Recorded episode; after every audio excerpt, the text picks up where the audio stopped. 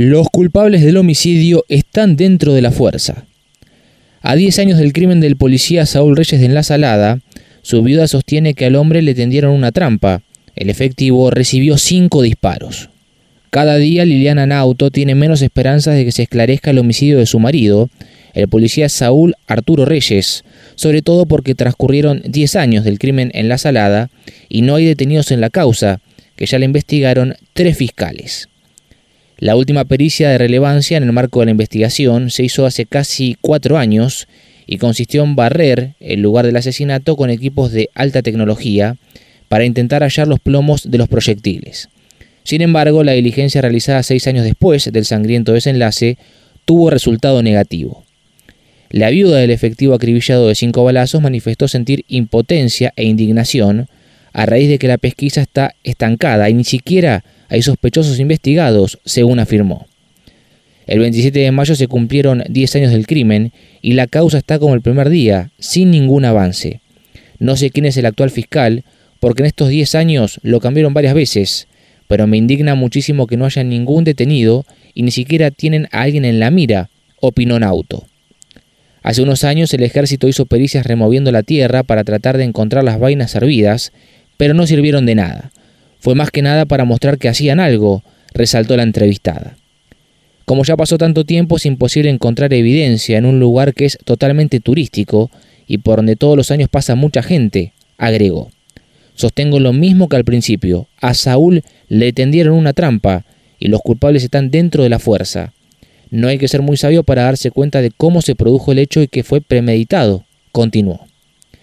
A Liliana le resulta extraño que aquella noche de domingo, luego de recibir un llamado a su celular por un aparente ebrio provocando disturbios, su marido haya bajado del patrullero sin su arma reglamentaria cuando se presentó en el sector indicado. Reyes, teniente primero, post-mortem, prestó servicio durante más de 25 años en la policía de la provincia de Buenos Aires, por eso, aseguró Nauto, sabía cómo cuidarse. Que haya bajado del móvil sin un arma significa que sabía que la persona que iba a ver o identificar era totalmente inofensiva, conjeturó.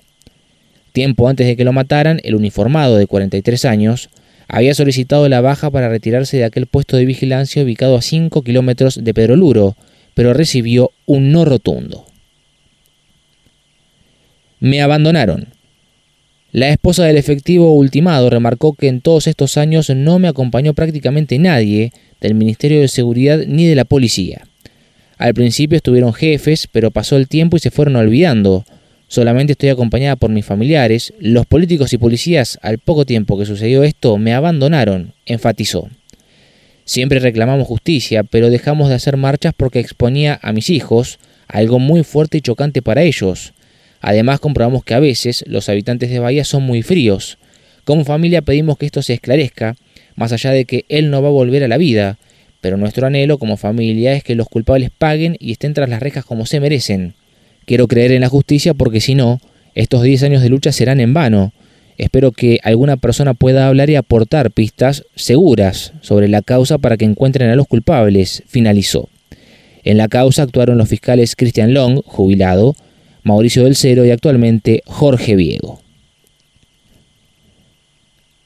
Dijo ser testigo, pero su versión no se pudo acreditar. Hace unos años una mujer afirmó haber sido testigo del homicidio de Reyes. Marcó a cierta gente y dijo que reconoció a un policía, pero luego, cuando se le exhibieron fotos, no lo reconoció. La última diligencia importante fue un barrido que ingenieros mecánicos del ejército realizaron en la Salada el 23 de octubre de 2018, mediante el uso de un georradar y un detector de metales, para intentar hallar los plomos, explicó una fuente del caso. La testigo recorrió el lugar y se reconstruyó lo que vivenció, pero su versión no se pudo certificar, agregó la misma fuente.